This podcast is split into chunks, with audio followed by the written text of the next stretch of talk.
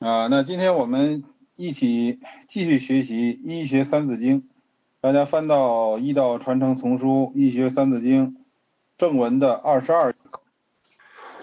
咳嗽这个病呢是非常常见的一个疾病，呃，这个病呢大家一定要会治，因为它是非常常见的一个病啊，所以《三字经》呢上来就告气上呛，咳嗽声，也就是说呢，它是一个气机的上逆。但是按照《黄帝内经》的呢是无情变啊，所以大家呢一般来说呢咳嗽马上就想到呢是肺的问题。哦，这个信号可能不太好。我看还是在这边吧。这边信号不行。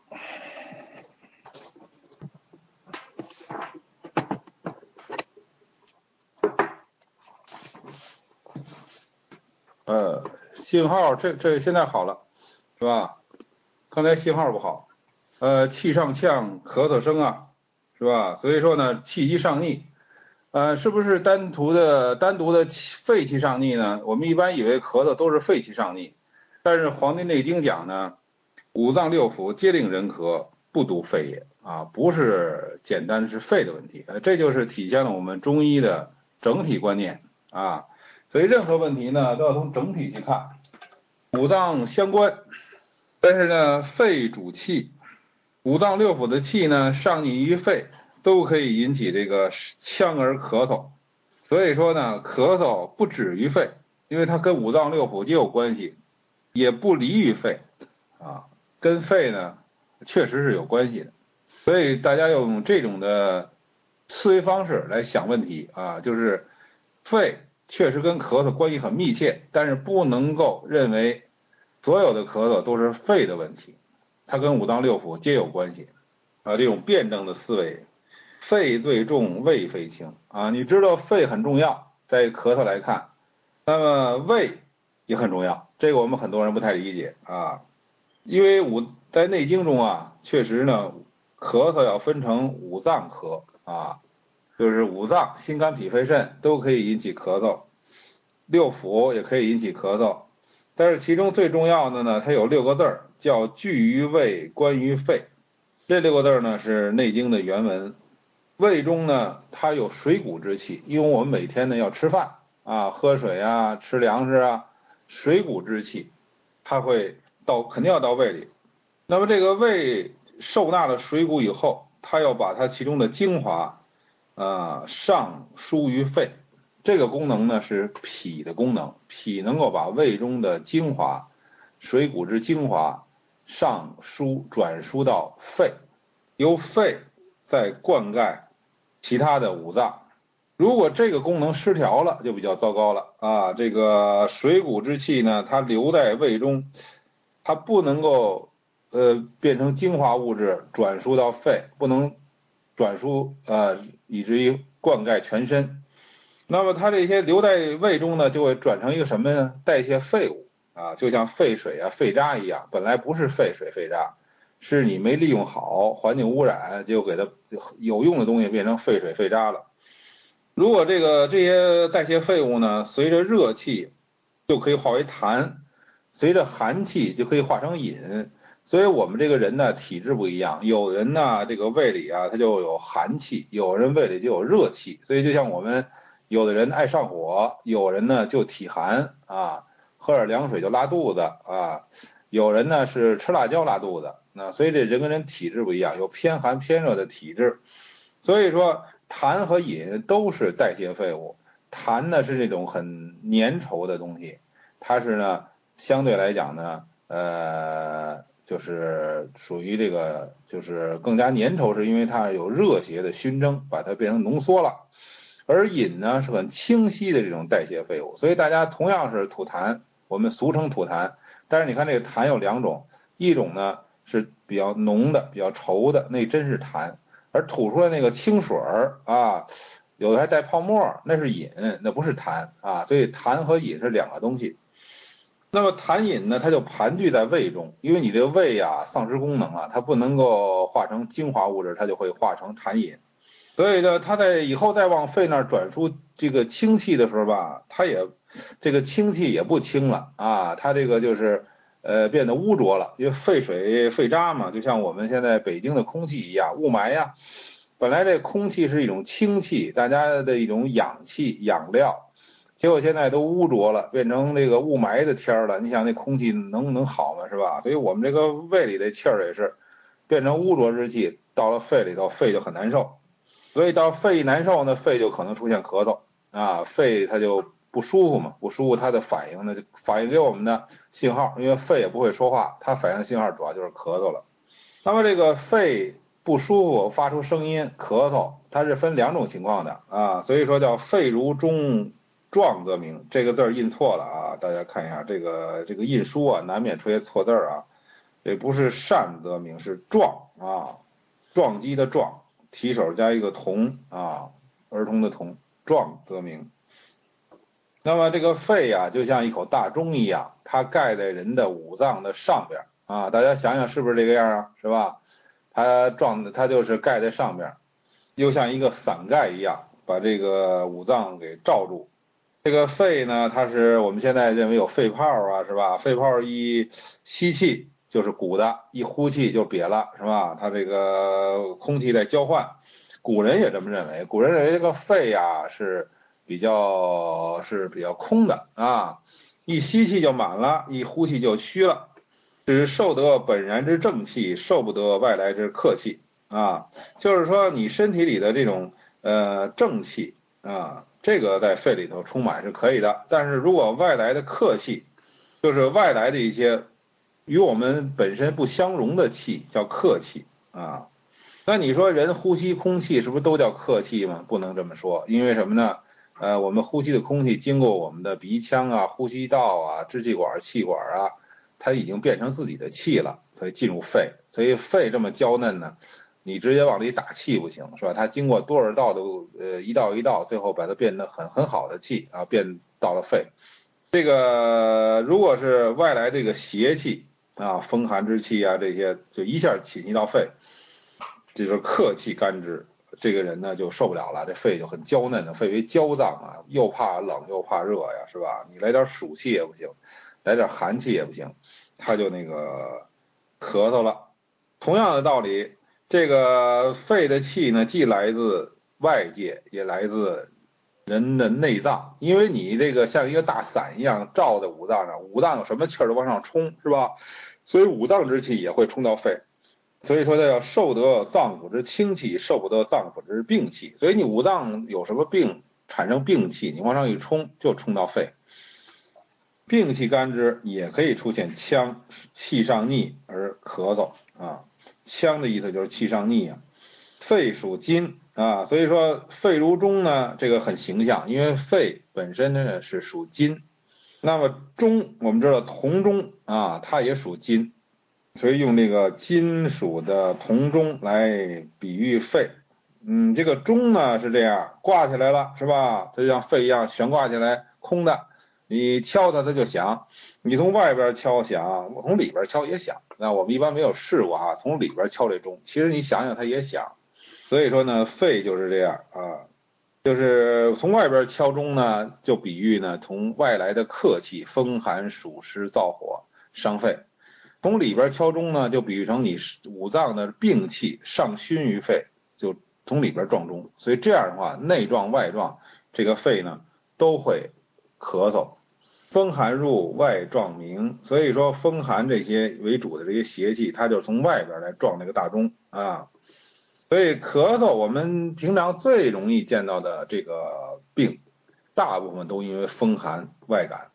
这个风寒外感，这个怎么撞的肺呢？它是从皮毛而入，你要注意，人受风寒是从皮毛而入，它并不是从我们的呼吸道直接进来的。尤其这个寒邪啊。这个风邪呢，它是主要从皮毛而入；这个寒邪呢，更重要的呢，是从什么呢？是从那个背腧穴侵袭我们的。所以人的后背一定要保暖，因为后背上我们知道足太阳膀胱经上有很多五脏的六腑的腧穴啊，这些腧穴一旦受了邪，它就直中于内啊，内脏主要是。其实这个风从皮毛而入，这寒呢跟着风啊也能进来。为什么我们老说这个风寒风寒呢？因为风是个先锋部队，风侵袭你，后边跟着寒一块儿从毛孔就进来了啊，所以这是外来的。那么说什么湿热邪、湿邪、燥邪这些邪气也能伤人，但是它往往是呢，假风寒以为之帅也，就是它前面有这个风寒之气作为先导啊，这个燥啊、湿啊、热这些邪啊，往往是跟着这个来的。比如说风热之邪，那就是风为先头部队，带着热邪侵袭，所以这是人患病的一个规律。这是说的外状，那么内状呢？劳损肌内状名，劳伤咳嗽，它是由于这个内伤啊，内伤就是从里头撞的。还有一个词儿叫什么呢？叫筋破不明啊，也就是说您撞的太厉害了，你把这个钟啊给撞破了，这钟裂一大口子，这钟还响吗？那就本来是呃。那个钟声啊，能响得很远，是吧？北京的钟鼓楼一敲钟啊，北全北京能听见，这老老城区啊，古城啊能听见。但是呢，你这个把这个钟给弄破了，都裂了纹了，那这个钟的声很小了，就就不响了啊。所以说，这个筋破不明呢，指的什么情况呢？就是说这人呢，甭管是外感风寒呢，是内伤这个气行也好啊，反正是。内撞外撞吧，把这个肺撞破了，这肺伤得很厉害了。然后呢，这个这个人呢就阴哑了啊，失音了，就是他那个嗓子已经哑了，说不出话来了，是吧？这种情况很多见。当然也有吃药吃错了的哈，也有吃错了的，一下给嗓子吃哑了，也有。谁治外六安行？碰到这种外感的咳嗽啊，这个推荐一个比较简易的方子。呃，陈元老先生推荐的叫六安煎，就是没有什么深意，很平稳啊。就是像大家这个初学中医的人呢，你就记住这方子用一用啊，就很好啊，别一下好高骛远。外感呃这个这个咳嗽啊，就六安煎就行了啊。六安煎这些方子都在这个都在这个大家要看都在那个后边，专门后边是那个方剂啊，你得查一下。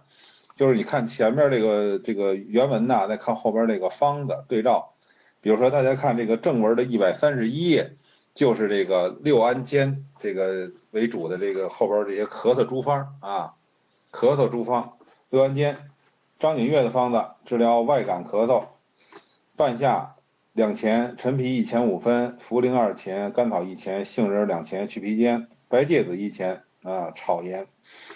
一钱是三克啊，两钱就是六克，大家换算一下，一钱五分呢就是四点五克。呃，煎煮的时候呢，加七片生姜，如果寒的比较厉害，加细辛七分，呃，就二点一克。鱼没用，这鱼呢就是陈修元老先生了，他说他说他的经验就是我每次用的时候，我不用这白芥子啊，呃，白芥子是温化痰饮的，我加五味子、干姜、细辛这三味药，哎，这绝对是陈修元老先生经验。他这个呃经验哪来的呢？来自张仲景啊，所以大家也可以试试。实际上就是二陈汤加杏仁加白芥子加生姜啊。这个那当然陈老先生给改了，把白芥子改成干姜细辛五味子三味药啊，这有独到之处。这就是经方经方家用十方啊，经方家用十方很正常，呃，就是他用出来就跟我们一般人水平低的人不一样啊，他有独到之处。下边说的这个话呢，又很重要了。外感诸咳，当辨风热、风燥二症。这个就是比较深了啊，所以大家呢就是听一下啊，很深了这个啊，就是什么叫风这个外感咳嗽里头呢？除了我们一般说风寒外感咳嗽用六安煎之外，还有这个风热、风燥两种情况。冬天呢，先伤非节之暖，比如说暖冬啊，冬天突然有一几天呢特别暖和，叫非节之暖，因为冬天应该冷啊，是吧？然后呢，大家呢又觉得挺暖和的，就是突然来一阵的冬天的这个风寒啊，然后呢，这个人呢一受寒，本来这个天暖和，毛孔一张开，再一受寒啊，这个人呢就很多人闹病了啊，就这忽热忽冷啊，然后就开始咳嗽、痰结、咽肿，而且呢觉得这个就是嗓子肿了、红肿，而且身体发沉、自汗、脉浮。叫风热。哎，所以大家很多人呢，他不理解，说这个大冬天的怎么还有风热呀，是吧？风热确实有，尤其现在啊，暖冬啊比较多，所以说风热症的人在冬天啊不根本不少，很多，甚至因为我们讲这个冬天感冒大部分还是属热的，就这些症状一出来，你就知道风热症啊。用什么汤呢？微蕊汤，辛润之剂啊。微蕊汤呢是千金药方的一个方子啊，微蕊汤，呃，这个后边没有啊，千金药方的一个方子。微蕊是什么东西啊？微蕊就是玉竹啊。玉竹这味中药的别名，以玉竹为君啊，这么一个方子，切勿心热发散。所以冬天的感冒不见得是风寒，大家一定要脑子应该这个灵活一点，看症状，它不一定是冬天就是受寒就是风寒啊。所以说大家没事老吃这感冒清热冲剂，你得知道感冒清热冲剂是干什么的，辛温解表的。它叫清热冲剂，它是辛温解表的，它可不是真正说是。辛凉清热可不是那个意思啊，名字这么叫，你看它成分呢，不都是辛温的药吗？还有这个感冒软胶囊、九味羌活汤也是辛温解表的，这都不能有风热症不能吃的，那吃了叫火上浇油。什么叫风燥症呢？这个治这个尤其难，这个风燥症呢，当然我们要必须要讲这个，因为现在这个病确实很多啊。燥为秋气，也就是说秋天啊，应该是。燥邪大行，呃，秋天呢受燥邪，这是很常见的，是吧？而且呢，再加上这个风寒一来啊，这个燥邪呢，呃，狐狐假虎威啊，就更厉害了，容易导致咳嗽。但是呢，《黄帝内经》中呢，并没有说秋伤于湿，他说秋伤于湿，他没说秋伤于燥。大家注意啊，你找找《黄帝内经》，你看看，他就没说秋伤于燥，他说秋伤于湿。为什么呢？就是因为我们在这个秋天之前的那个季节叫长夏啊，长夏。那么长夏呢，受了这个湿，受湿。长夏在北京呢，就是那个桑拿天的那那个月，就是阴历六月份，是吧？所以那时候呢，湿热很重啊。所以说这个时候人呢，很容易受湿土瘀蒸之气，就是湿热之气。那么人受了这个气候呢，它不见得都给它散掉了，它在体内随着秋天呢一收敛，秋天一一个是寒凉之气来了，还有一个呢是燥邪来了，这时候一收敛，毛孔也闭合了，这个湿热之气啊它出不来了，伏在肺胃之间啊潜伏着，等到那个深秋的时候，燥令大行。大家知道这个真正燥的是什么时候？是深秋啊。秋分以后，逐渐才开始燥。秋分以前根本就不燥啊。呃，秋分以前呢是还是湿热啊。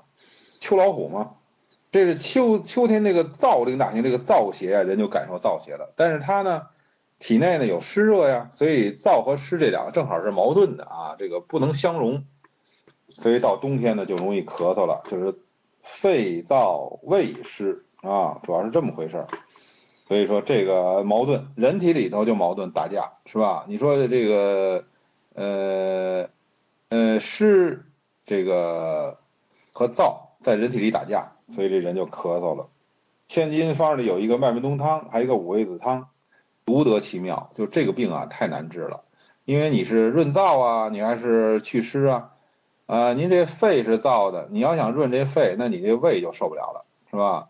你这药是不是得先到胃里头啊？那么你要是你要是去祛湿呢，嗯，你容易容易那个用燥药，这样容易伤肺，所以这俩矛盾的啊，所以这俩方子呢就很奇妙啊，里头呢既有敛的也有散的，既有燥的也有润的啊，很奇妙，很多人啊呃看不懂啊看不懂啊，所以说呢这个方子不会用，这是很大的遗憾，我们老祖先啊留下了这么好的宝贝啊，但是你要不会用。当然，这个事儿不能赖大家，因为这个千金方啊，这里头方子太多了，那么大厚本书，方子太多了，到底用哪个呀？这个很，大家就一就是觉得迷糊了。好在有这个像陈秀元这样的老先生给我们指点出来了，什么方子很重要，在什么时候用，是吧？要是你自己去看，你很难看出来。那么这说的是治外啊，现在说一下治内。治内呢？谁治内虚劳成？就是说，上一次我们讲的这个虚劳啊，这个是呃，在治疗咳嗽、内伤咳嗽的时候很用得上的啊，所以大家知道它是不是光治虚劳，治咳嗽也能用上，因为它不外乎说防劳伤精，你就补精啊，是吧？八味六味啊，思欲伤脾，你就养神呢，归脾汤这些是吧？所以说虚劳怎么治你知道了，那虚劳的咳嗽怎么治你也该知道了。如果是假水气啊，小龙瓶啊，这个咳嗽呢，呃，这实际上往下讲的是经方了，经方怎么治病了？假水气小龙瓶，就是说你这个咳嗽这种偏寒的，如果它里头有水饮的话啊，你就要用小青龙汤治疗。小青龙汤呢是张仲景的一个方子。呃，在这个《伤寒金匮》里都有这个小青龙汤这个方子，麻黄、呃桂枝、细辛是吧？这个干姜、五味子这些药，能够驱风散寒、解肌逐水、利肺暖肾、除痰定喘、攘外安内，各尽其妙啊。所以说这个方子呢，治疗这种内有水饮、外受风寒的这种咳嗽，效果很好。但是啊。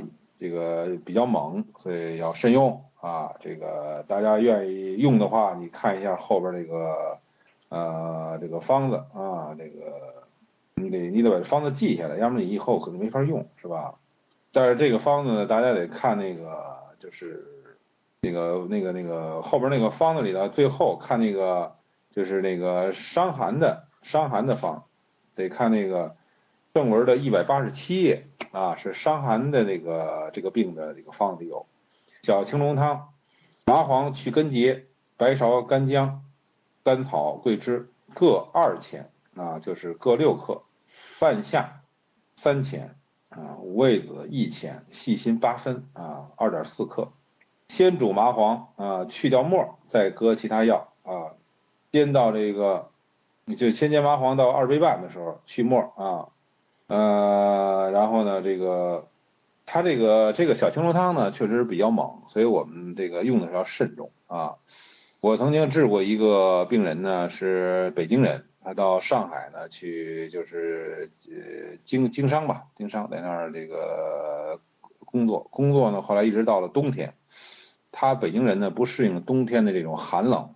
所以他就受了邪了，受了邪以后呢，咳嗽很厉害。后来来北京呢找我看病，这个病人呢，我就说他是内有寒饮，怎么知道呢？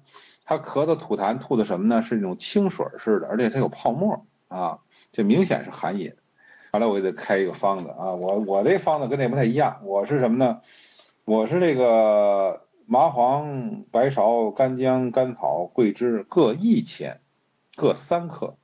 我这量更小啊，所以后来，但是即使这么开，到了药店呢，抓药呢，人家还给你复印留底儿，说你这药里头有麻黄啊，有这个细心，然后这些药比较猛啊。虽然你只开了三克，但是我们得复印一下留底儿，我怕到时候发生什么纠纷之类的啊。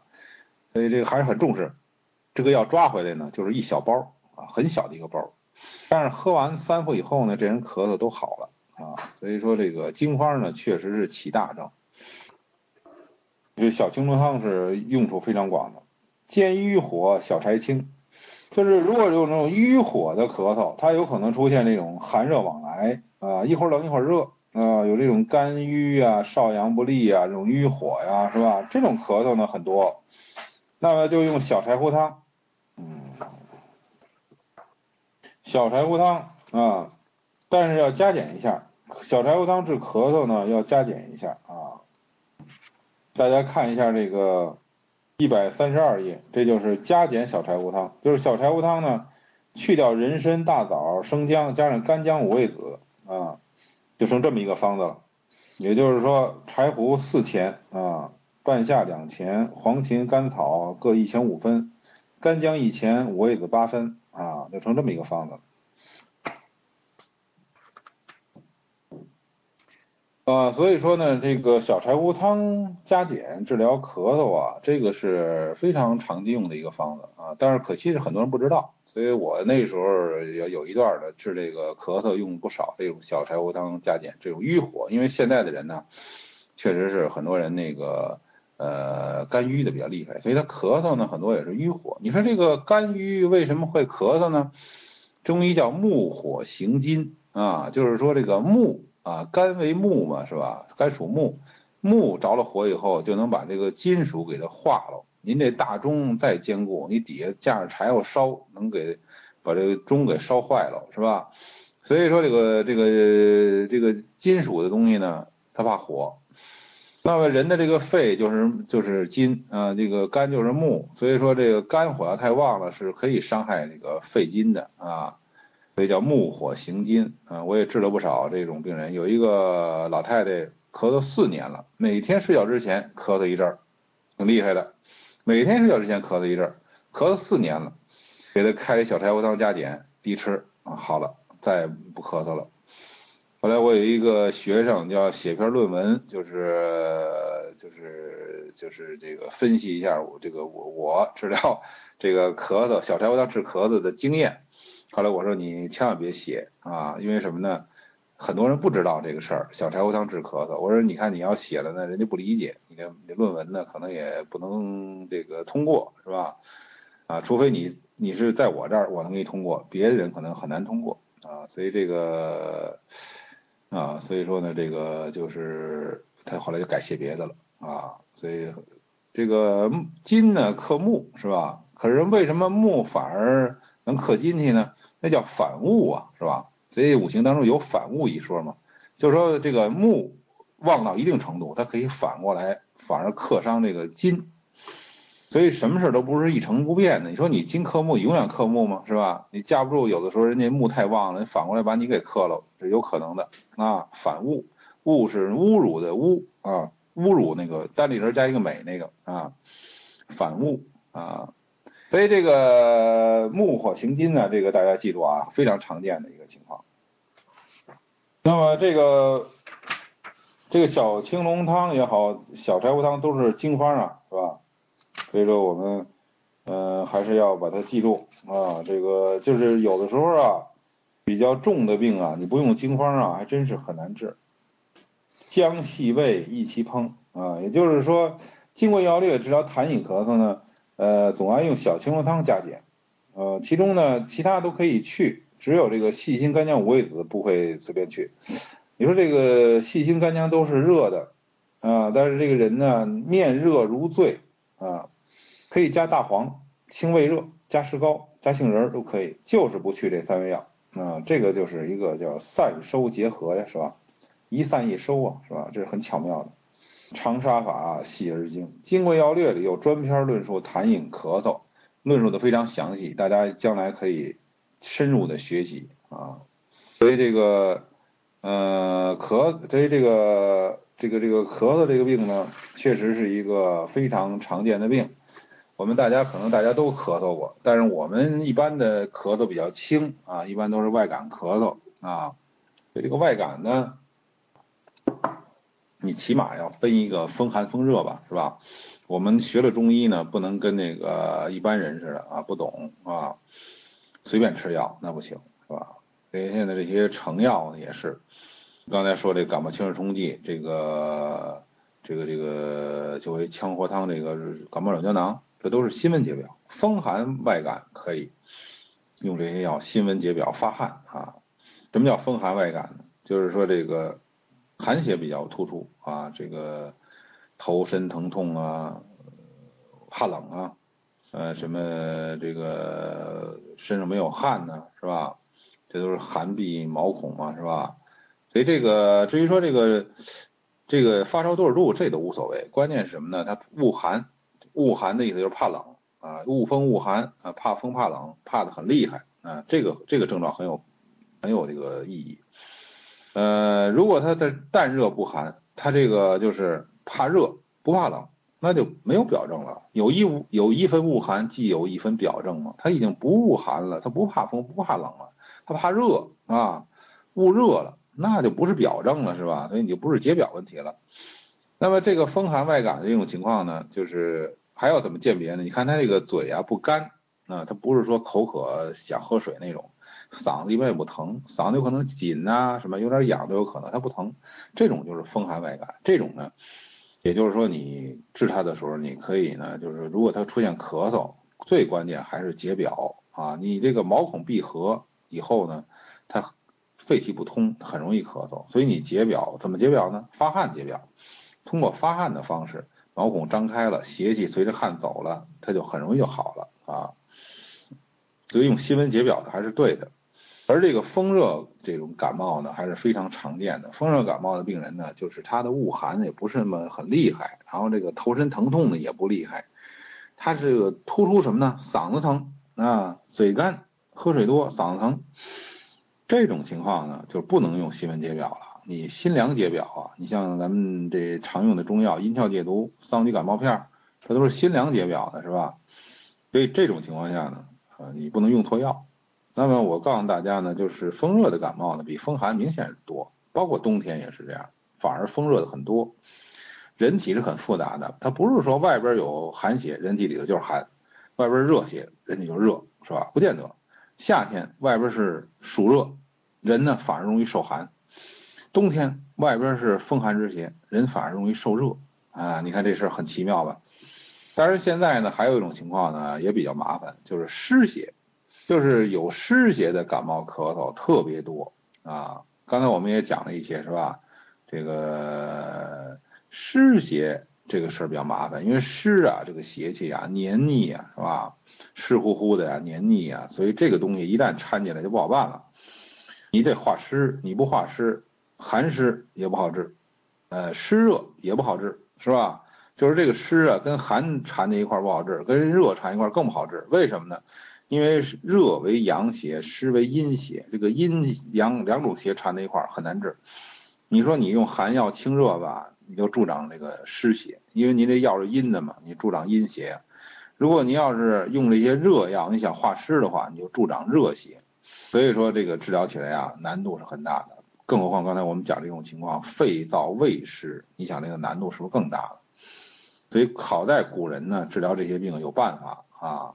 我们前一段时间讲的这个方剂啊，这个祛湿的这些方剂，就特别跟大家讲了这些。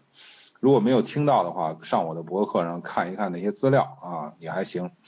所以说呢，现在这个外感病啊，湿邪特别多，很多人为什么一咳嗽咳嗽一个月、两个月不好，就是因为湿邪没去掉啊，是吧？湿邪没去掉，可不是他这个咳嗽老不好吗？你把邪气去掉了，不就好了吗？啊，至于这个现在大家呢没有意识到这个湿邪多么可怕啊，这个雾霾 PM 二点五这雾霾它就是湿邪，所以湿邪是无处不在的。呃，所以说呢，这个湿邪呢，我们大家呢得有办法啊，化湿啊，不管是清热化湿啊，这个祛寒呐，这种化湿的是吧，得有办法。呃，还有这个内伤咳嗽啊，我觉得。我们看到的比较重的情况呢，就是这种老慢支的病人，俗称老慢支啊，就是素有咳喘之机。这个人呢，每到什么时候他就咳嗽，立刻就喘啊。加上西医现在比如说这什么慢性支气管炎呐，慢性喘息性支气管炎是吧？什么支气管哮喘呐，这些病就叫老慢支嘛。然后西医呢现在也没什么太好办法，你这个。呃，一感冒啊，一到什么时候啊，就咳嗽啊、喘呐，他给你消炎药、抗菌素吧。然后呢，他有三部曲，第二步呢就是变成了什么肺气肿，第三步呢就是肺心病。人走到第三步呢，基本也就交代了，是吧？没有第四步了。所以说呢，这个三部曲啊，慢支、肺气肿、肺心病非常可怕。我们中医要做的事情呢，就是要逆转它，不要让它往下发展了。你要慢支，你就别发展到肺气肿，赶快好了得了。你要是急性支气管炎，你就别转成慢性的，是吧？你要是说得了肺气病了，那更得赶快治了，你别转成肺心病啊，是吧？那肺把心脏给弄坏了怎么办，是吧？所以说有了这种病，赶快治。这个病呢，你要注意什么问题呢？它是很多是一开始第一次发作是这个急性的，啊，感冒、咳嗽啊，甚至有点喘。你要是给它治好了，把邪气去掉了，不就没事了吗？没有，没治好，治疗方法不对，所以呢，这个病呢就加重。老不好，闹来闹去，闹来闹去，转成慢性的，也就是说，他这个以后还接着犯，病根儿去不了了，还接着犯。有很多人呢是什么呢？到一到冬天就犯啊，这是很常见的，就是呃，为什么大家要去做那个三伏贴呢？就是因为冬天很多人啊犯这种咳喘，他是希望在那个夏天天最热的时候，借这个天的这种热力啊，加上一些热的药敷在这个肺腧穴上，把你这个里头寒痰呐、伏痰呐给去掉，嗯，就是把这病根去掉，让那个冬天别再发作了，是这个意思。所以这个冬天呢，这个很多人都犯这种咳喘，但是也有人呢专门那个夏天犯，也有人呢专门春天犯啊，这个季节性很强。所以这个这些病呢，大家注意什么问题呢？它一旦转成慢性的，它什么意思呢？就是它伤了正气了。你看那些老年老咳喘的病人，比如说咳喘了二十年、三十年的病人，他一般情况下都已经伤了脾、伤了肾了，所以脾肾两虚的特别常见啊。那么这种情况下呢？脾肾两虚了，我们要注意什么问题呢？就是说你不能一味的去泻，因为这个人一犯咳嗽啊、喘呢，看着样很很挺厉害的，比如甚至一伸舌头，舌红苔黄腻，痰火挺旺的，是吧？所以很多人呢就上来就给他清热化痰啊，当然西医人家就是抗菌素了，抗菌素就是也就是苦寒的药，咱们中医说苦寒的药，这个东西东西都是泻的呀，你别忘了他是身体很虚呀，是吧？所以说你在泻的时候，你得兼顾一下正气，别伤人正气呀。你要不然的话，他这个能好得了吗？这个这个老老老老的咳喘，你在清热化痰同时又给人伤了正气了，所以脾肾更虚了，那他更好不了了，是吧？所以他的病根呢就在脾肾上。那么这种病应该怎么把它治好呢？应该什么呢？叫冬病夏治，也就是说它急性期，比如说冬天，它夏天是缓解期。那么就在缓解期就开始治，不要等它到冬天发作再治，因为那个时候呢好治，你把它病根去掉，也就是说补补脾肾呐，去去伏痰呐，你给它调理好了以后，到冬天它就不发作，不发作就好了嘛，是吧？那么急性期在发作的时候，你要在去痰热的同时，要注意兼顾它的正气，补它的脾肾。当然你不能以补脾肾为主了，因为这个时候发作正厉害呢，是吧？你这些补药进去以后，能能助长痰火，但是你得兼顾一下，你不能够一味的泻，是吧？所以这就是我也是我的一点经验啊，所以大家呢在呃看到这种这种老病号的时候吧，你得照顾他，因为这种人很可怜，是吧？得照顾他。你要能给他治，你给他治；你治不了，你给他出出主意，是吧？因为他一年一年这么治下去，那是非常可怕的。那就是说这个。呃，这个咳嗽、喘这些病啊，我们还是要学会怎么治疗它啊。嗯，这个假水气呀，这个是里头，一定是里头的，不是在表。我不知道大家有没有听明白？这个痰饮是内生的，痰饮不是外来的啊。刚才不是讲了这个肺和胃的关系，这个肺的痰饮是哪来呢？是胃。给它输送过去的，本来应该输送清气，但是因为它胃呢丧失功能了以后，它就产生很多代谢的废水、废废渣这些东西，结果这些东西跑肺去了，你想这肺能不能能好受了吗？所以它不是外来的，内生的啊，病理产物。嗯，我顺便说一下，就是我那个录音呢，原来在北大清华讲了那么多课，录音呢放在那个北大的一个服务器上。呃，本来是那个那是北大内部的服务器啊，本来是那个挺好的一个事儿，就是大家呢都可以下载，呃，这个这个这个链接呢放在我的博客上。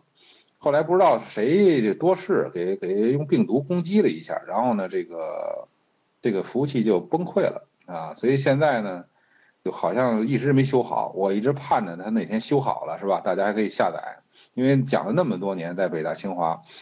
而这些资料呢，在那个服务器上就就已经打不开了，我不知道是不是坏了啊。所以如果有高手的话，是不是也去帮着修一下啊？所以大家现在就很遗憾，只能盼着哪一天他自己谁给修好了，是吧？啊，所以这些都是免费，大家可以免费享用的啊。我们这个这么多年从来没有，我在北大清华讲这么多年课都是公益性质的，而且我是自掏腰包啊，这个自掏路自自掏这个路费啊，呃，没有要过学生一分钱啊。但是他们北大清华呢，本来都有这个中医社，但是这这段时间好像没有搞什么活动啊，没搞活动啊，这个我，所以这个是网上的这些中医资料，我觉得就是大家一起努力吧，因为在座的可能有很多网络高手，是吧？因为我是网络不太懂，这还是一个北大的一个老师好心给我放上去的，我是不太懂，所以说呢，有有志愿者啊，愿意出出主意、出力的是吧？大家一起去那个看看怎么运用这些资料。这个晚上九点到十一点之间咳嗽啊，这个这个东西你也不不能完全拘泥吧，因为你说要是三焦经的话，那上中下三焦都有问题，那也不一定是吧？它也可能是是肺或者脾或者脾胃的问题。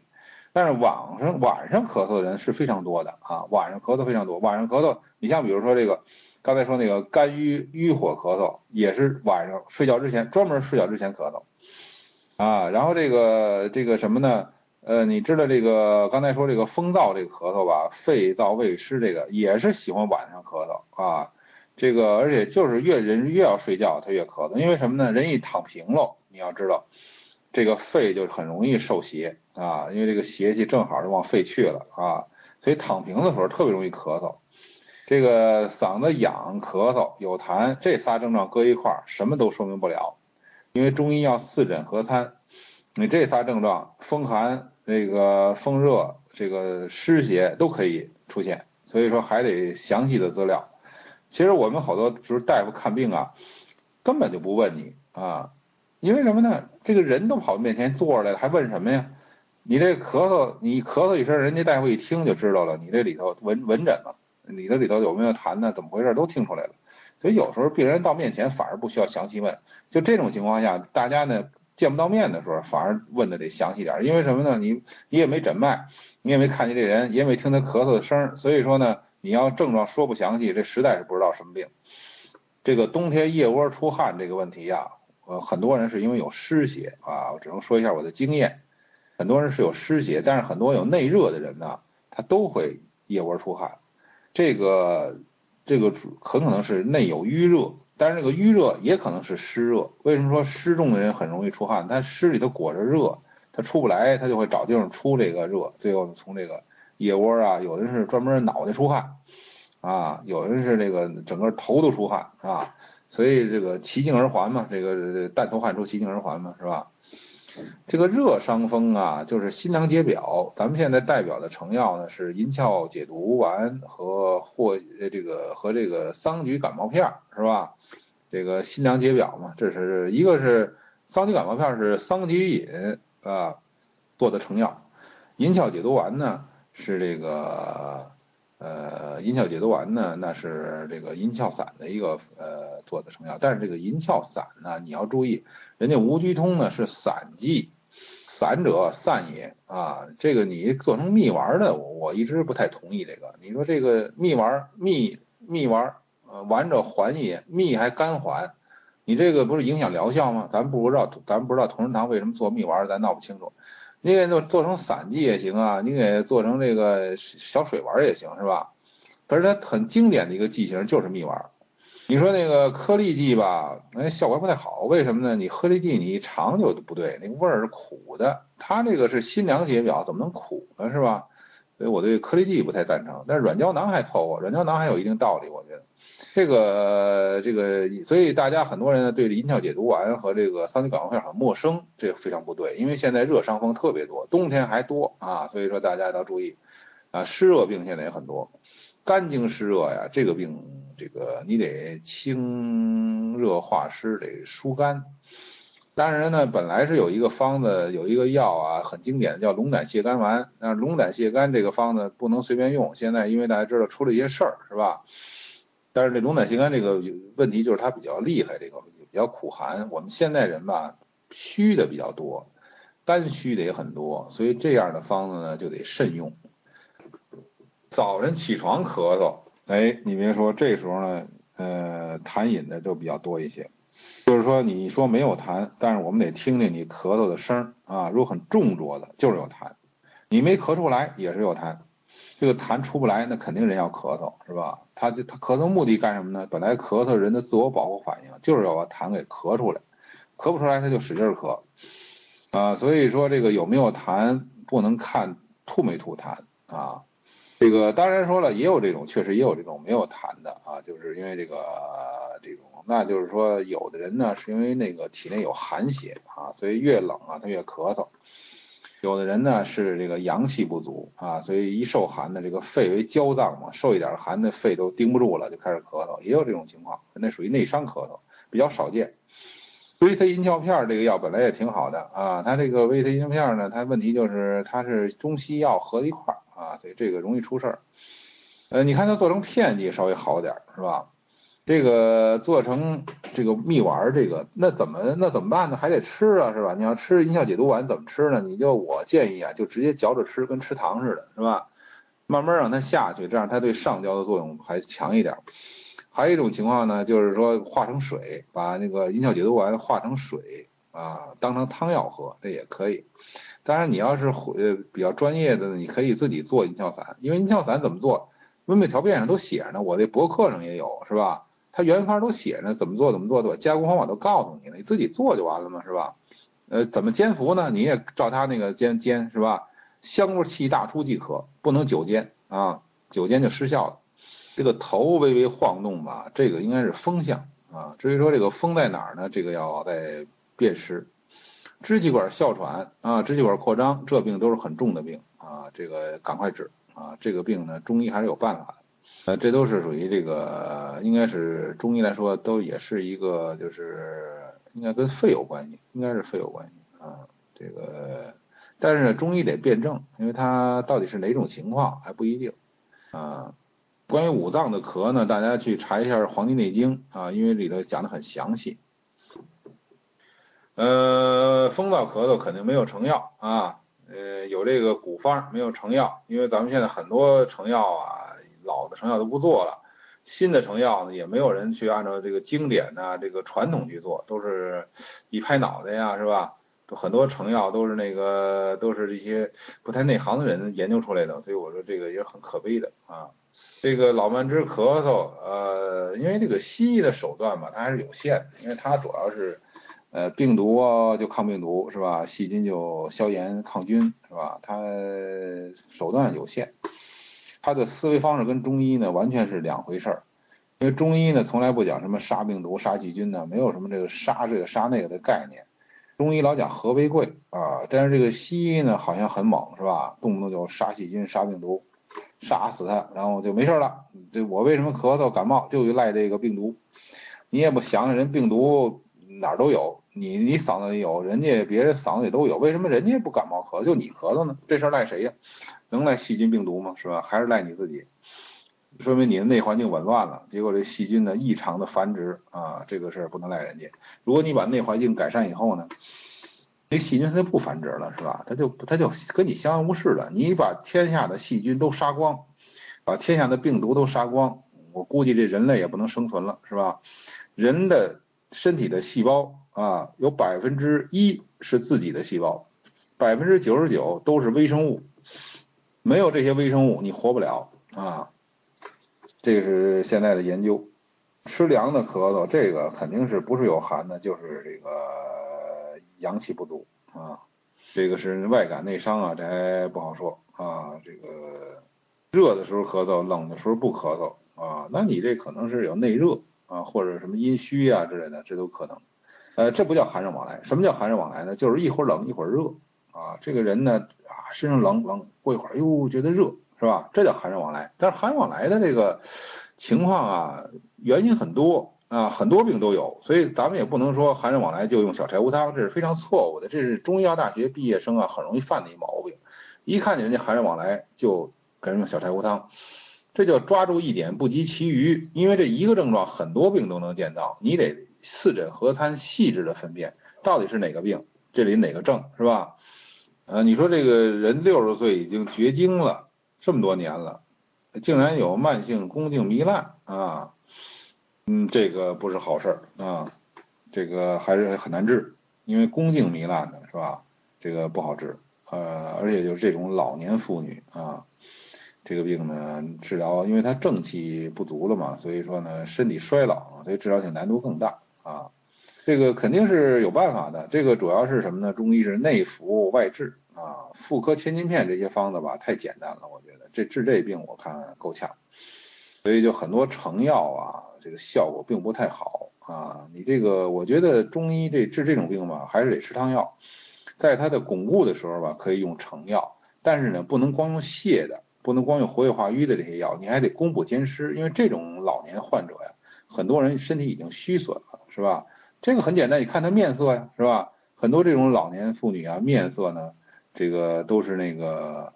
呃，比较萎黄啊，什么面色很不好，就是他这血虚啊，可能已经虚了。这时候你要是用很多活血药，活血必定伤血，因为血属阴，阴静啊，所以说血不能随便动。你要是一动了血，这个就容易伤血啊。所以说你这个如它也不是纯粹的实证，那你就得慎重啊。所以说内服外治，外治怎么治呢？熏洗啊，这是很妇科很重要的一个方法。啊，放在一个盆儿那儿，然后先熏后洗，坐浴啊，这个是治疗妇科很直接的方法，这个都可以试一试啊。这个这刚才说这个胃飞清啊，因为它这个事儿比较复杂，它主要就是因为这个胃里头产生的痰饮呢上攻于肺，是吧？实际上有很多病啊都是从胃攻上来的，所以你不解决这个胃的问题啊，所以你比如说那有痰饮的，你不从胃去治，那根儿去不掉。那这个病呢就不容易好。你光治肺了，你那肺它挺倒霉的，它是不赖它呀，是吧？它本身没问题，是你那胃里头老有一些痰呢、饮呢往上攻，顺着这条道往上攻，本来应该这条道是走清气的，结果净走浊气了。这个肺这么娇嫩呢，他哪受得了啊，是吧？所以他就老咳嗽。结果这个大夫呢不知道，老给他治肺，老清肺化痰，这个痰清完了又出来了，为什么？从从胃来的是吧？所以要从胃去治啊。呃，这个，所以说这个，这个，这个，这个，这个，你看这二陈汤是吧？陈皮、半夏啊，茯苓、甘草，你看这二陈汤，你说哪个药专门治肺的呀？是吧？其实这些药不都专门治对着胃去的吗？胃不舒服也可以吃二陈汤啊，是吧？所以你看咱们刚才这六安煎是吧？这个二陈汤加减的是吧？这这个杏仁是治肺的，但是那几个都不是治肺的，所以你看这个古人呢，他是很有想法的。这个胃湿过久导致肺燥啊，这个也很常见，因为这个湿邪壅滞嘛，气机不通啊，呃，这个越是湿，那个肺越燥，因为什么呢？你这个平常的水谷精微之气，它能濡养肺，又通过肺呢通调输布到全身。现在胃都湿都满了，都堵住了，然后这个清阳之气呢，这个这个这个水谷精微啊，到不了肺，这肺本身肯定也燥，说五脏六腑都缺氧，所以这个化胃的湿啊是很重要的啊。你比如说这个五味子汤里有一个竹茹，它就是化这个胃湿的啊。呃，所以说呢，这个食疗呢，当然我们比如说很多人吃这个薏米哈。这薏米这东西啊，去湿、去中焦的湿啊，淡渗利湿啊，啊是挺厉害的。但是呢，它这个东西泻呀，不能老吃，老吃呢伤脾胃。呃，扶正驱邪属不属于闭门留寇啊？这个寇是那个盗盗贼那个盗呃那个那个敌寇的寇啊。这个就是扶正驱邪，完全就是看你的掌握了，是吧？所以说呢，这个。一般来说，有外邪的时候呢，不要轻易扶正，因为你很很难说你就扶了正，弄不好你这个补药啊就补了邪气了啊，这叫滋寇以兵啊，是吧？本来这个小偷啊，呃，这个本来是想偷东西，结果你给他把菜刀，结果他就杀人了，是吧？这叫滋寇以兵啊，所以这个补呢不能随便补。还有一个闭门留寇呢。就是你用一些补药，尤其像黄芪这些东西，一下把这个门堵上了，是吧？这个企业出不去了啊，所以这个情况也有。呃，同时，比如说用一些寒药，也能起到闭门留寇的作用，因为寒药寒主收运凝滞嘛。我就知道有一个老先生，这个呃刚感冒有点咳嗽，找一个大夫开个方子啊，桑菊饮啊，是不是很好，是吧？风热外感嘛，桑菊饮。但是他觉得这个，哎呀，开这么点药啊。哎呀，这个这么轻的药，桑叶呀、菊花呀，他觉得对不起你。哎，最后给你加一黄芩得了，这这这清肺热的，这对得起你了。结果这老先生吃了第一煎，刚一吃进去，马上嗓子就哑了，就是不但没把邪气去掉，邪气还出不来了啊。什么道理呢？因为这个黄芩太苦寒了嘛，它这也叫闭门留寇啊。一收一凝滞，这邪气就凝在里头出不来了。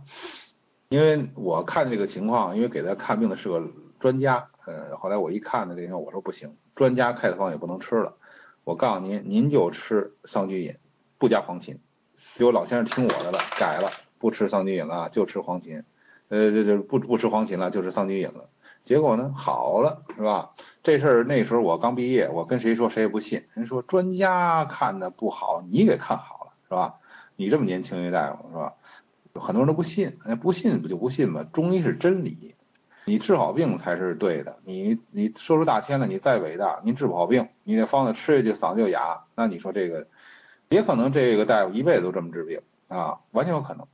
因为没人跟他讲说你这黄芩开的不对，黄芩是一个气分的药，胃气营血呀，四个阶段的，这个邪气在胃分时候不能用黄芩，就这么一句话，没人跟他说，他可能这一辈子都这么开，他的弟子可能也这么开，完全有可能，所以咱们就管不了了，是吧？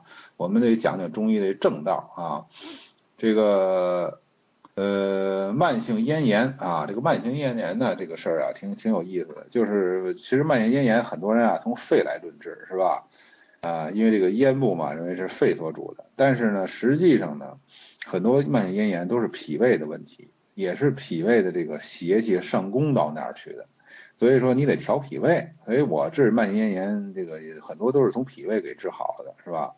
包括有有一个朋友治了好几年了，说这个我这个咽炎就是慢性咽炎加慢性鼻炎，我就怎么也好不了啊。来一块儿喝茶的时候碰上了，后来我说。后来不是我说，是有别人说，说这个这个王大夫，你看，你你也算有缘碰上了，要不你让他给治治试试啊？后来这个这这朋友撺掇嘛，后来我说那就那试试吧，后来给他开一方子，就是从脾胃论治。我估计他从来没吃过这个这种方子，因为都是从肺论治的。结果后来他就追到平心堂去了，那就是说这个不成，还得你再给我接着看，我吃完你的药见好啊。后来吃了几次好了，是吧？到现在前日子我碰上他也没事儿。所以说有很多这种脾胃的这种咽炎，哎，就是到秋天发作，为什么呢？还是刚才说那道理，因为秋天呢一收敛，那个湿邪去不掉了，脾胃的湿邪去不掉，就往上攻，就可能攻到了这个咽喉。同样的道理，有些人痛风也是秋天发作，为什么呢？这个湿邪它不往上走，往下走，每人体质不一样啊，人家有的人往上走，有人往下走，往下走跑到脚上去了，就痛风了。所以好多痛风呢，它也是从湿论治，其实那病根也在脾胃呢，是吧？所以有好多这个问题啊，这个我觉得很有意思，人是很有意思，五脏相关嘛，是吧？它是五脏内五都通着的，所以你治病不能够认死理就认一个脏，你得整体分析，它是一个系统。人得病一定是系统出问题了，绝对不是某一个位置出问题，是整个系统出问题。如果是只只有一个脏出问题，而不是系统出问题了。那他怎么样呢？他不会得病的，因为他自己可以调过来。人体有很强的自维护、自组织能力。他某一个地方有问题了，别的脏都好，那他慢慢给他调回来了，就是吧？互相一弥补就回来了。他整个系统乱了以后，他才会找你看病，那才叫个病啊。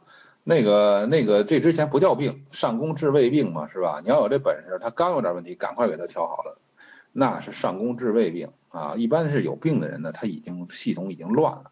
所以我们养生也是这样，我们别等系统乱，我们有点问题赶快调啊，那你就不用看病，你不用找大夫是吧？一辈子不看病是有可能的，那你就是有点问题赶快调啊。对养生啊、食疗啊，就足以这个防病啊。逍遥丸长期吃，这个中医吧，应该说治病的药没有一个药可以长期吃的，甭管多平稳的药，为什么呢？因为它是治病的。病好了就不能吃药了。你想想，药是干嘛的？治病的呀。那药药等他病好还吃吗？当然不用吃了。那你说你这个老吃，他老没好，所以我老得吃。那说明这个药不太对症啊，是吧？如果对症的药，为什么他不老好不了呢？所以那天跟一老先生聊说这个，啊，说这个，你看谁谁谁找个那个大夫一吃吃三年的药，哟，我说我怎么没这待遇啊？我都我都琢磨这事儿，我说人家怎么会能够让病人连着吃三年药？因为咱们有时候是做不到这一点，是吧？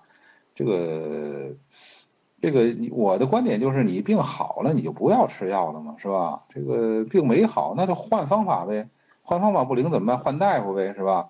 因为你这个肯定是这这这个说明治的不对呀，是吧？所以长期服药、终生服药，这是中医不能接受的啊。当然西医这是很这是很很很普遍的，就是说绝大部分的那内伤疾病吧都是终生服药的，可以这么讲，糖尿病、高血压、高血脂啊，什么甲状腺疾病这些病都是终生服药的，所以这个医学体系不一样，这个不能一概而论。但是你那个中医，如果你说让人家终生服药，这个东西我就咱们实在理解不了了，是吧？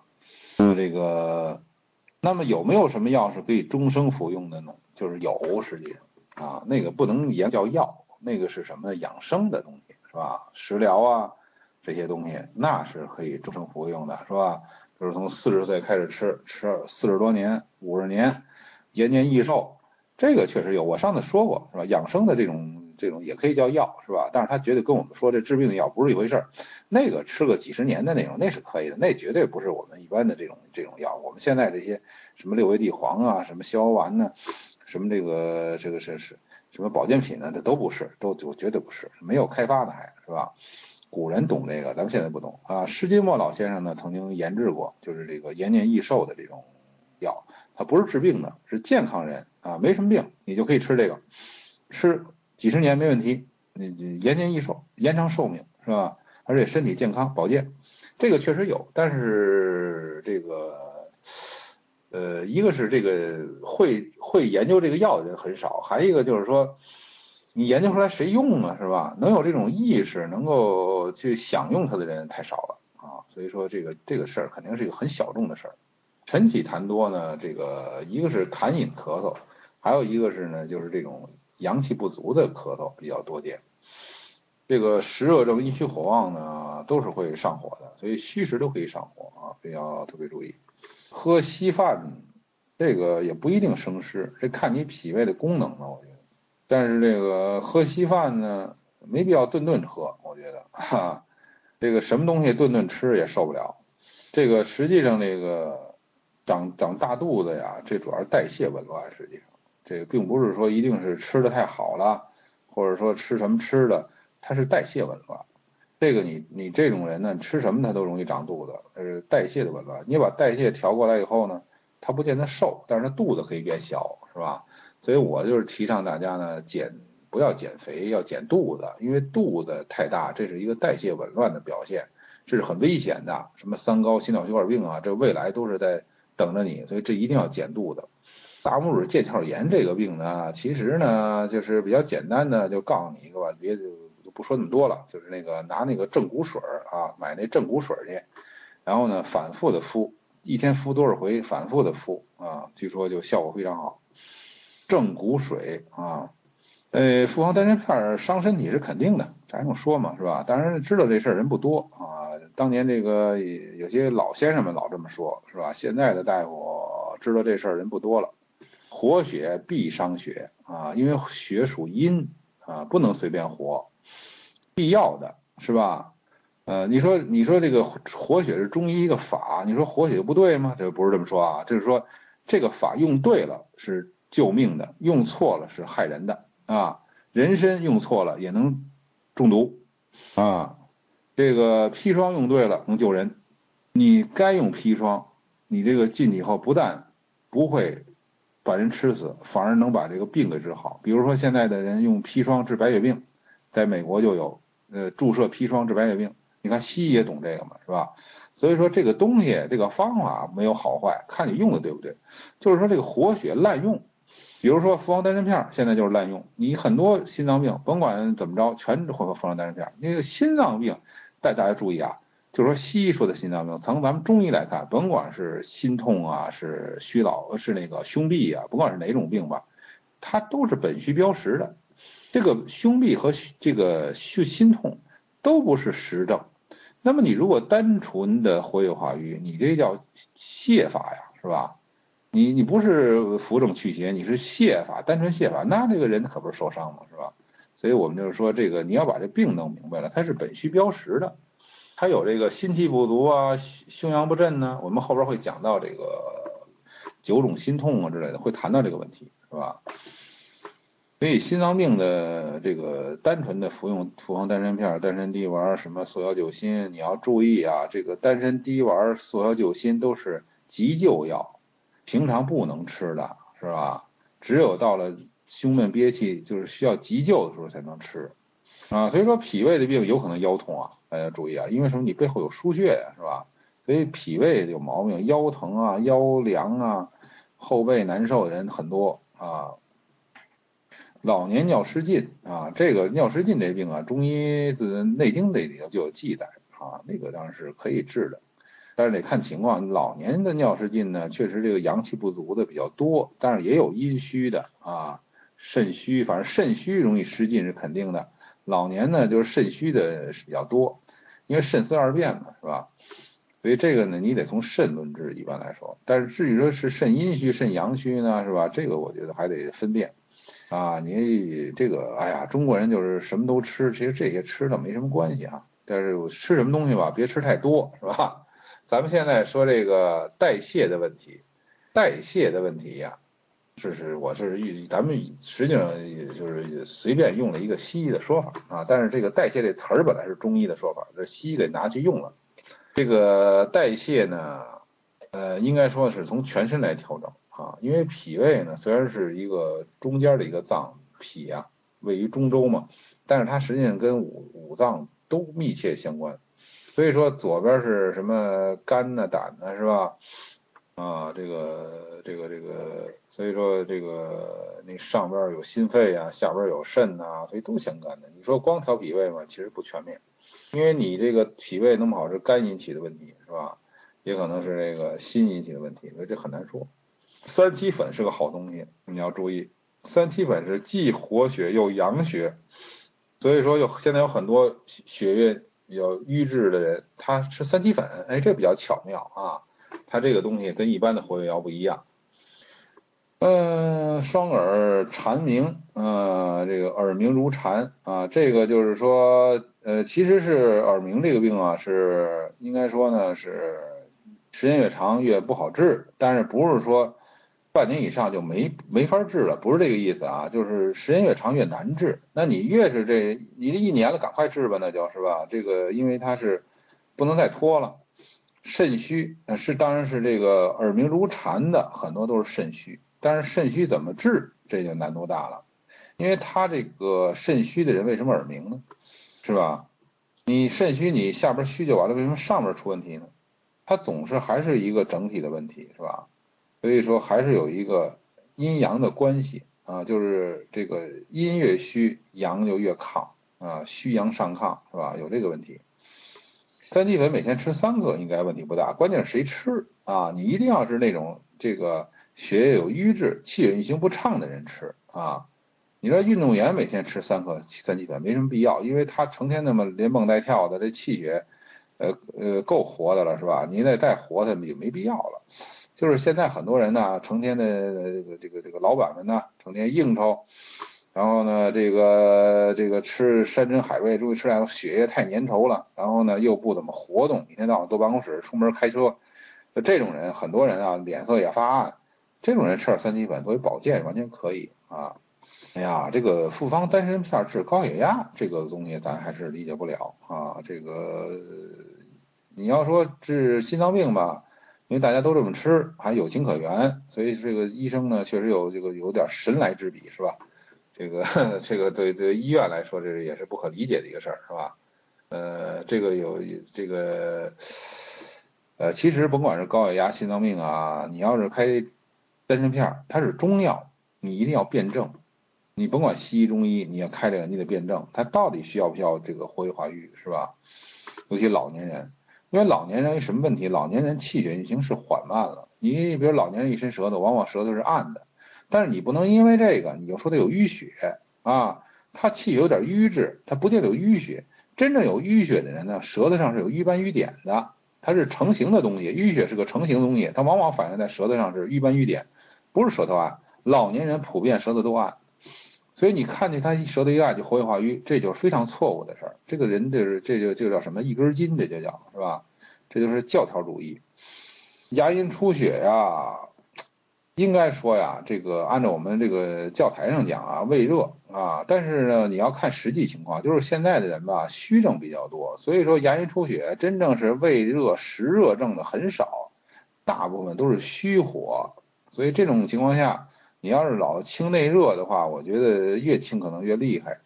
呃，这里头有没有这个，就是说胃火、肾、肝肾的虚火都有可能，因为什么呢？是这个肾主骨，齿为骨之余，所以说牙龈出血，那么肾经虚火的可能性也有。教教你好那个简单的方法，你就弄点那个中药里有大青盐啊，泡水漱口就行了，你试试。哎呀，代谢这个事儿，我们要是专门讲呢，也都估计都讲不了，讲不完。这个代谢这个事儿啊，现在普遍的都是有问题的啊啊，这个怎么增强自己的新陈代谢能力啊？所以说人呢老想补，你不想想你补进去，如万一出不来，不是更麻烦吗？是吧？所以大家都是这种贪欲，认为自己多吃点什么啊，补补进去就好，气血流通就是补。您这个气血能流通起来，那就是补。你比如说，你说北京现在，呃，前一段时间大家能感觉到吧？这个出租车老打不着。你说是北京出租车少吗？不是，它不出来，你知道吧？所以说呢，现在把这出租车调价以后，哎，你出租车就好打一点了，是吧？你一上别的城市看看，什么台北也好啊，什么你甭管是日本也好，上哪看看？韩国看看。它出租车不难打，你台北一个小胡同里头都能打着出租车，这个是什么问题呢？这根本不是说出车少车多的问题啊，它是一个调度的问题，是吧？它这车北京的出租车肯定够用，你为什么打不着车呢？越下雨越打不着。你看这个，你这就奇了怪了，是吧？你下雨活好拉，你就多多出来，不是？越好拉它也不拉，所以这不是一个简单的一个调度问题了，它又是一个人的心态问题。所以就是说，很多事情呢，不是说你这个东西体内多了就好，补就好。你已有的这些营养能不能充分利用？你的气血能不能流通供应你全身？你补那么多，气血都瘀滞住了，那就一定转成代谢废物。所以说，气血充盈当然好，但是代谢废物痰呢、血淤血呀这些东西多了，那肯定你要受害的是吧？所以我们要。新陈代谢，我们要让它运转起来，所以气血流通就是补。那么大家怎么能气血流通呢？其实最简单的方法就是锻炼身体，要适当活动。因为我们现代人呢，坐的时间太长了啊，要多活动。尤其这个这个宅男宅女啊，是吧？呃，一玩这个手机啊，玩电脑就能坐一天啊，呃，夜以继日的玩，是吧？所以这个从小就这样干。我现在好多小孩都是这样，你这个太可怕了啊！当然，从医院来讲，将来这个病人越来越多，生意越来越好，是吧？当然，我们作为大夫来说，我们不希望这样，我们希望大家都健康。这个中药呢，呃，所以肚子太大了，你就锻炼。但是锻炼怎么锻炼呢？得得法。咱们中国传统的养生方法里有很多锻炼方法啊，不是说你做个什么这个仰卧起坐呀，肚子就小了，不是那么简单的。所以我提示一点，就是说这种练法呢，一定要练通，往通了练。你这个还是这个新陈代谢的问题，你给它练通了啊，新陈代谢一加快，那肚子就小了啊，不是那个你得练肚子肌肉，你露肚子肌肉再发达，那没影响到脂肪啊，是吧？啊，所以这个中药呢是一般来说吧，你只要干燥啊，密封的存放，不发霉不长虫子，一般来说呢就可以用啊。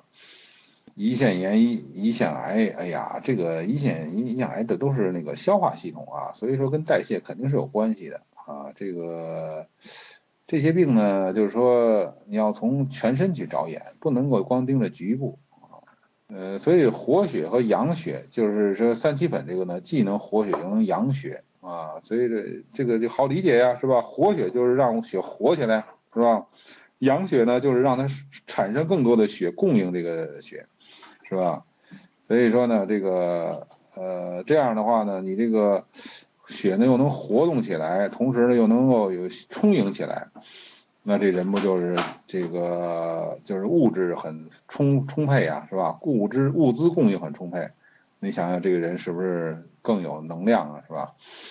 因为这个这个呃血呢是供应的人的这个物质啊，气是能量啊，气血啊。这个支气管扩张这种人呢，就是肺呢，就是实际上啊虚实都有啊，所以说呢，呃，这个蘑菇这些东西吧，其实呢，你得看情况啊。一般情况下，这个只要适度的吃，问题不大啊。就是人的饮食起居啊，关键是啊，这个要符合自然啊，就是人该怎么样怎么样，不能够这个违反自然啊，这是一个总的原则，越顺其自然越好。如果你想适当的滋补，那你得懂食疗，懂懂中医才成，要不然容易吃错。常吃百步黄芪啊，这个这俩搁一块呢，应该不不叫方子啊。肺结核的病人呢，这个病呢确实是比较麻烦啊，所以说还是呃应该是呃就是说你如果医院确诊肺结核了啊，他他就是有传染性啊，是吧？就国家有规定啊，到一定的特定的地方去看病，不能随便看啊，它有很多规定啊，这个。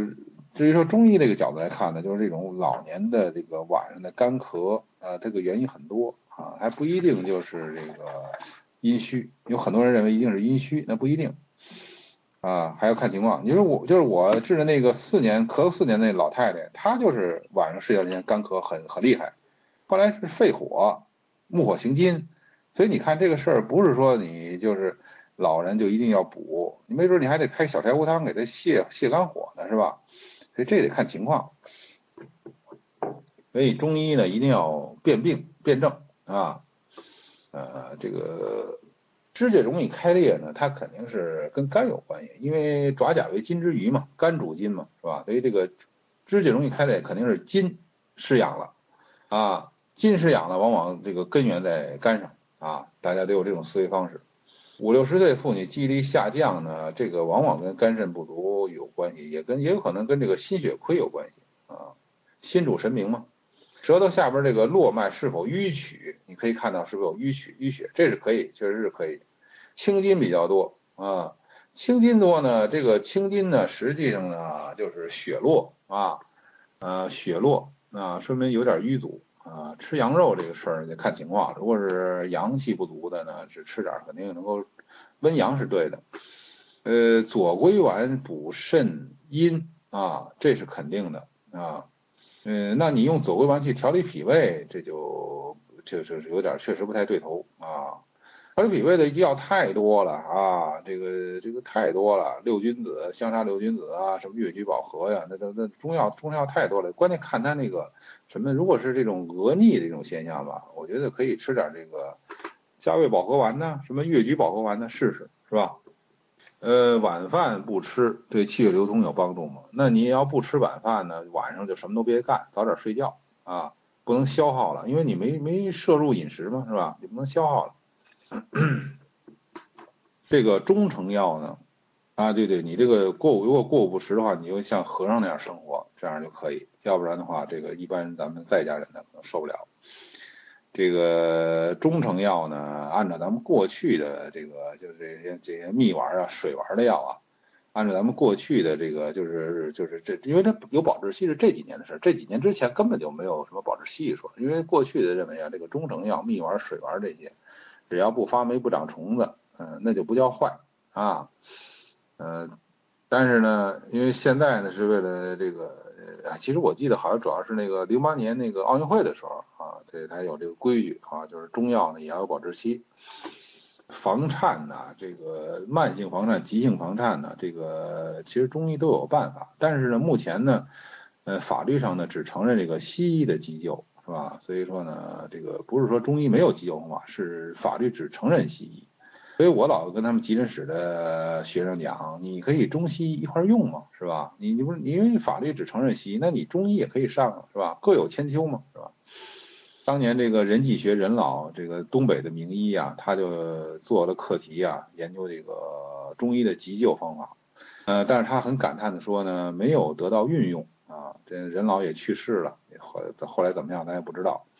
三七我刚才讲了，既活血又养血。所以呢，它就一般不会伤你啊。生三七粉当然是生着吃的，就直接冲服就行，但是别吃太多啊。刚才那那位朋友说吃三克，这个是可以的。啊，行，时间差不多了啊，谢谢大家啊，再见。